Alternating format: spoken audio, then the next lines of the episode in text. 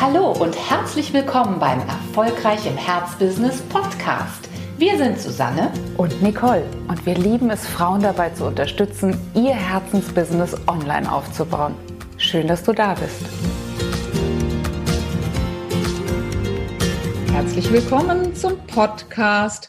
Heute ist das Thema Gibt es eigentlich ein Unternehmerinnen-Gen? Also werden wir eigentlich als Geschäftsfrauen geboren oder werden wir zu ihnen? Ja, ich glaube, es gibt welche, die sich schon immer so ein bisschen in der Chefinnenrolle gesehen haben. Also wenn ich jetzt mich so zurückerinnere, auch an ein paar Schulkameradinnen oder sowas, auch an ein paar Schulkameraden, gerade auch bei den Jungs, also da konnte man, glaube ich, auch schon immer ähm, so ein bisschen unterschiedliche Rollen eigentlich feststellen. Also von daher würde ich sogar sagen, ein paar Angeborene gibt es sogar. Mhm. Ich darf ja auch verraten, wann immer ich in meiner Kindheit etwas gespielt habe, und das, ähm, liebe Zuschauerin, kannst du dich ja vielleicht auch mal fragen, oder liebe Podcast-Zuhörerin, habe ich mich eigentlich immer in der Chefinnenrolle gesehen. Ich war immer selbstständig, witzigerweise. Ich hatte immer ein kleines Unternehmen, ob jetzt im Kaufmannsladen oder auch bei der Post, dachte ich eigentlich, ich kannte ja nicht von Beamtentum. Ich dachte, die haben ne, die haben einen Laden, die Post. Und ähm, also von daher habe ich mich eigentlich immer so ein bisschen als, als Unternehmerin gesehen. Ist das schon Unternehmerin gehen, ist die Frage. Also diese Lust daran, vielleicht auch sein eigenes Business aufzubauen und auch Chefin zu sein.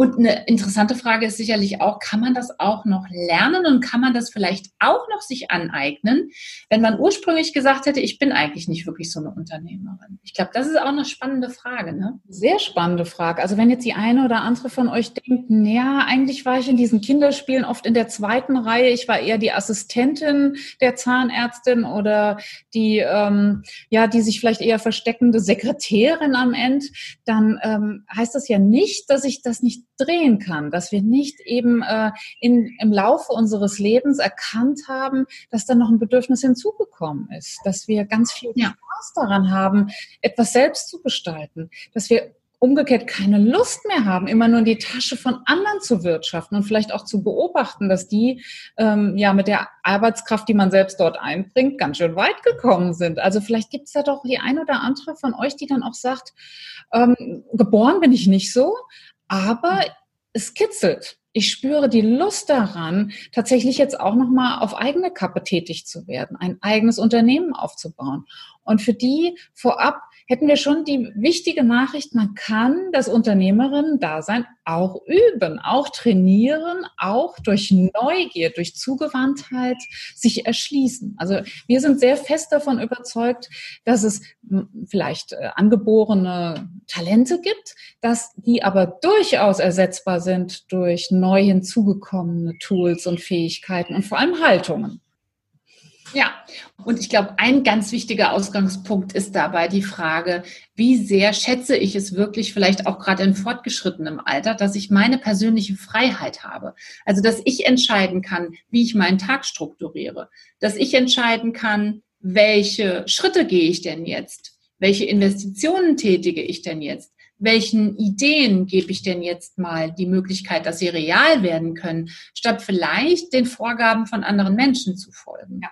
Und das kannst du ja auch mal für dich überprüfen, wie sehr kitzelt das an dir zu sagen, es kam wirklich alles aus mir. Die Idee war da, die Gedanken zum Plan waren da. Ich habe den Plan ausgeführt, ich habe mir vielleicht Partner gesucht auf dem Weg und ich habe dadurch wirklich etwas von Grund auf aufgebaut. Ich glaube, das ist auch eine ganz große Motivation, auch für all diejenigen, die vielleicht wirklich 20 oder 30 Jahre lang ganz klassisch in einem Angestelltenberuf waren und die dann vielleicht festgestellt haben, hm, mir fehlt aber dann doch noch etwas und hm, da es das vielleicht nicht im Angestellten-Dasein zu finden gibt, mache ich mich einfach mit der Idee selbstständig. Interessant ist sicherlich auch nochmal, Nicole, zu besprechen, was sehen wir denn so an vorteilhaft? Also welche Seite, welche Komponenten des Unternehmerinnen-Gens sollte man vielleicht nochmal genauer betrachten oder auch überprüfen, wenn man sich selbstständig machen möchte? Also ganz bestimmt ist die Neugier ein, ein, äh, ein, wichtiger Faktor. Also wie sehr kitzelt es mich, Dinge auch mal spielerisch auszuprobieren und zu gucken, klappen sie. Das darf sehr gerne auch in einer gewissen Dosis vorhanden sein, denn wenn du zu 105 Prozent auf der Sicherheitsseite stehst, dann wirst du vermutlich als Selbstständige nicht auf deine Kosten kommen, denn da ist nicht so wahnsinnig viel sicher. Oder also ich glaube eher die Spielertypen, ne? Ja, ja genau. Die Spielertypen kommen dann wahrscheinlich eher auf ihre, auf ihre Kosten, die sagen, ja, ich möchte da gerne Dinge ausprobieren. Ich mag vielleicht auch nicht, das glaube ich zum Beispiel, Nicole, ich weiß nicht, wie du das siehst. Ich mag nicht ständig das Gleiche machen. Also ich mag nicht immer nur die gleiche Routine haben. Ich möchte eine Abwechslung haben. Vielleicht sogar auch das Gefühl, meine Neugier ist so groß, dass ich einen ja, eine Tätigkeit suche, mit der ich Geld verdienen kann, wo ich mehr in Projekten unterwegs bin. Das sehen wir ja bei uns auch ganz oft. Also wir schaffen uns ja innerhalb unseres Marktes immer wieder neue, neue Projekte letzten Endes auch. Ne? Wir bleiben zwar innerhalb unseres Marktes. Wir bleiben innerhalb auch, glaube ich, dessen, wozu wir uns berufen fühlen. Aber wir überlegen uns halt immer wieder neue Herangehensweisen. Ja. Und ähm, ich glaube, diese Neugier und diese Freude auch an Projekten ist auch was, was für ein Unternehmerinnen gehen ziemlich vorteilhaft ist. Absolut. Und natürlich das ganz große Wort Eigenverantwortung. Schlägt bei dem Wort Eigenverantwortung bei mir etwas Positives aus, dann bist du auf jeden Fall äh, als Selbstständiger auf der richtigen Seite. Denn das ist, glaube ich, etwas, was sehr stark ausgeprägt sein muss. Denn du hast es in der Hand, das ist die gute und die schlechte Nachricht zugleich. Denn äh, wir können so wahnsinnig viel gestalten. Wir können entscheiden. Wir sind die, die die, ähm, die Zugänge legen zu dem Projekt und wir können sagen, wie wir es gerne hätten.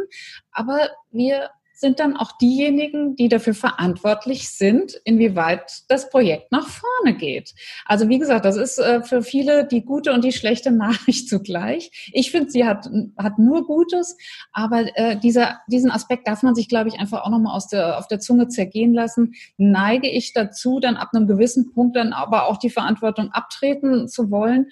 Oder sage ich nein, ich, ich nehme die sehr gerne mit großer Lust und auch mit einem gewissen Stolz übernehme ich diese Verantwortung und gehe auch nach vorne für mein Projekt, für, ne, für das Gelingen meines Projektes. Und daran, ob es gelingt oder nicht, ist dann nicht in erster Linie die böse Welt oder äh, irgendein Virus oder die Kollegin oder die, äh, der Wettbewerb zuständig, sondern in großem Maße ich alleine. Natürlich gibt es intervenierende Variablen und es ist immer schöner, wenn man äh, zu guten Konjunkturzeiten vielleicht Business macht.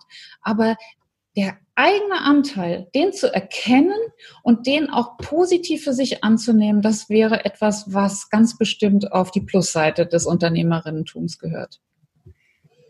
Ja, und weißt du, was mir dabei auch noch einfällt? Das ist der Aspekt der Fantasie. Mhm. Ich glaube, Viele würden sich vielleicht von uns erstmal nicht als kreativ bezeichnen, weil man mit Kreativität ja oft irgendetwas, was mit Malen zu tun hat oder ne, mit künstlerischem Wirken zu tun hat. Aber ich glaube, dass diejenigen Menschen, die wirklich so ein sehr starkes Unternehmer- oder Unternehmerinnen-Gen haben, dass die auch Spaß daran haben, ihre Fantasie einzusetzen. Also zunächst mal das Bild von dem, was sie da erschaffen wollen, wie das aussehen soll, wie viel Umsatz das bringen soll, wie viel Kunden man damit erreichen möchte, dass die Spaß daran haben sollten, dieses Bild auch bis ins Detail wirklich sich vorzustellen. Denn ähm, alle großen Ideen, auch alle großen Errungenschaften, alle großen Entdeckungen, alle großen ähm, Dinge, die ähm, entwickelt wurden, vielleicht auch in den Naturwissenschaften, die entstanden alle erst einmal durch Nachdenken, durch kreatives Nachdenken, durch, ja, durch angeregte Fantasie. Und deswegen glaube ich, dass das auch was ganz, ganz Wichtiges ist, was natürlich auch wieder mit Neugier oft zu tun hat und mit der Fähigkeit, ja auch mal außerhalb eingefahrener Schienen denken, vorstellen, visionieren zu wollen. Ja, absolut. Und das ist auch, sicherlich gibt es auch hier eine Veranlagung, also ein Talent zum Großdenken, zum Fantasieren, zum Visionieren, aber auch das ist übbar. Und das ja. äh, ist auch das, was uns so wichtig ist, zu sagen, ja klar gibt es ganz bestimmt Menschen, die eine super Prädisposition haben, erfolgreiche Unternehmer zu werden. Aber wir müssen nicht als solche geboren werden, um dennoch sehr, sehr gute Unternehmerinnen werden zu können. So vieles von dem ist erlernbar. So sagen wir vielleicht manchmal bei besonders pfiffigen, cleveren Füchsen im Vertriebsbereich, ja, ist ja ein geborener Geschäftsmann, geborene Unternehmerin oder ne, hat's faustig hinter den Ohren. Ja, mag sein und ich könnte mir auch vorstellen, dass es an der einen oder anderen Stelle dieses wirtschaftliche Denken oder dieses Denken in Chancen auch wirklich tolle Vorteile hat. Aber auch das ist übbar, wenn man das große Schild des Mehrwerts vor sich herträgt. Ich finde, in dem Moment, in dem ich mit der Idee davon, dass ich Mehrwert für meine Kunden liefere, in die Welt gehe und indem ich aber auch das Gefühl dafür entwickle, dass dieser Mehrwert angemessen bezahlt werden muss, ist das eine wunderbare ökonomische Basis, die ich mir aneignen kann, die ich also sozusagen nicht in der Wiege äh, vorgefunden haben muss. Also auch das ist ersetzbar, ist übbar, ist äh, ja trainierbar vielleicht. Mir fällt noch eine Komponente ein und das ist die, dass man als Unternehmer oder als Unternehmerin auch eine gewisse Lust dabei verspüren sollte, dass man sagt, ich gehe jetzt mal mit etwas in Vorlage.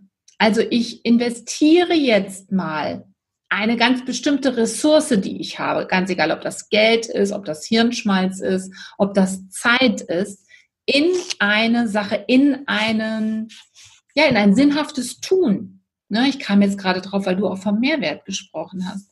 Und ich glaube, man muss sich dabei auch bewusst machen, dass man zuerst in die Investition reingeht und dann etwas zurückbekommt.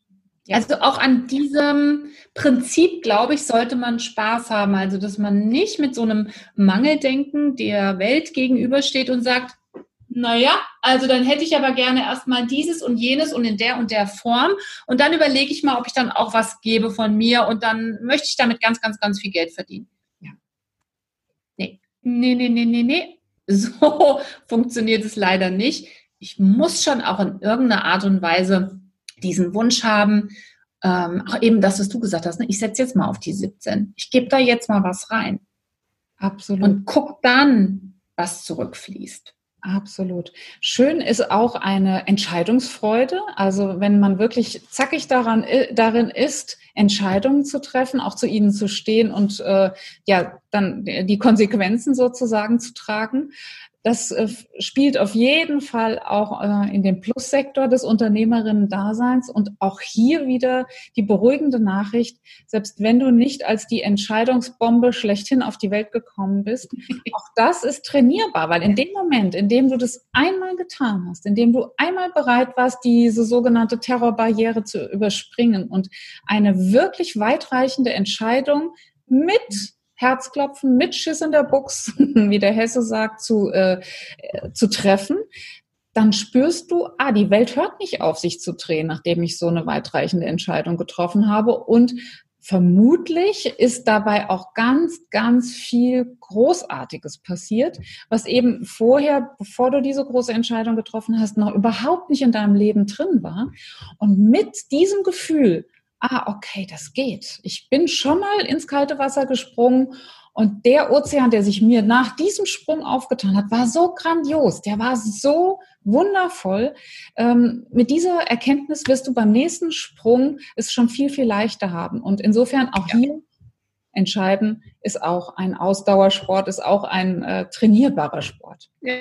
Ja, und du hast mittelbar auch direkt noch etwas Wichtiges angesprochen, nämlich sich nicht von der eigenen Angst, sich nicht von den eigenen Zweifeln, sich nicht von dem eigenen Unbehagen, schaffe ich das, schaffe ich das nicht, ähm, sozusagen die Grenze setzen lassen, ja. sondern selbst auch Spaß daran zu entwickeln, zu sagen, ich habe schon mal von Menschen gehört, die hatten auch Bedenken, die hatten auch Angst, aber diese Lust, mhm. was liegt jenseits, du sagtest es gerade, der Terrorbarriere, was kann ich da noch entdecken? Ne? Ich, ich kann es manchmal schon sehen, ich kann es manchmal schon riechen, aber wenn ich es wirklich erleben will, dann muss ich da durchgehen.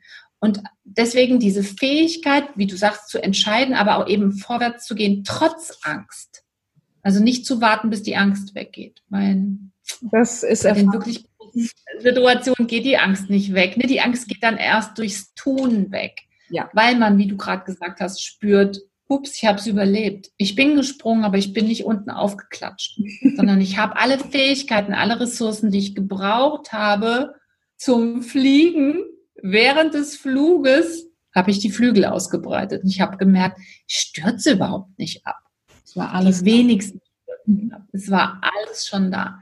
Und auch diese Erfahrung mal im Leben zu haben oder auch zu machen, ich glaube, der Wunsch sollte auch frei sein, äh, da sein. Und ich glaube, das ist auch wieder ein Wunsch. Und das wissen wir auch instinktiv ganz tief in uns selbst. Wenn wir das geschafft haben, dann sind wir wirklich freie Menschen. Dann sind wir wirklich so frei geworden, wie wir eigentlich geboren wurden. Also man muss gar nicht frei Unternehmerin zu sein, genau. Nicole, ne? oder? So ist es. Also insofern, wir müssen nicht frei geboren sein, wir müssen überhaupt nicht als Unternehmerin geboren sein, aber wir müssen Bock haben darauf, es zu werden. Und äh, ja, wir können allen Frauen nur den Rücken stärken. Wir können nur sagen, wir sind wahnsinnig glückliche Unternehmerinnen seit äh, über 25 Jahren. Natürlich Höhen und Tiefen erlebt habend, aber äh, insgesamt unfassbar ja dankbar dafür, dass wir diesen Weg gegangen sind und dass wir jeden Tag wieder solche Entscheidungen treffen dürfen und jeden Tag wieder gestalten dürfen. Und ja, vielen Dank, dass du heute wieder dabei warst und wir freuen uns auf ein Wiederhören. Bis dann.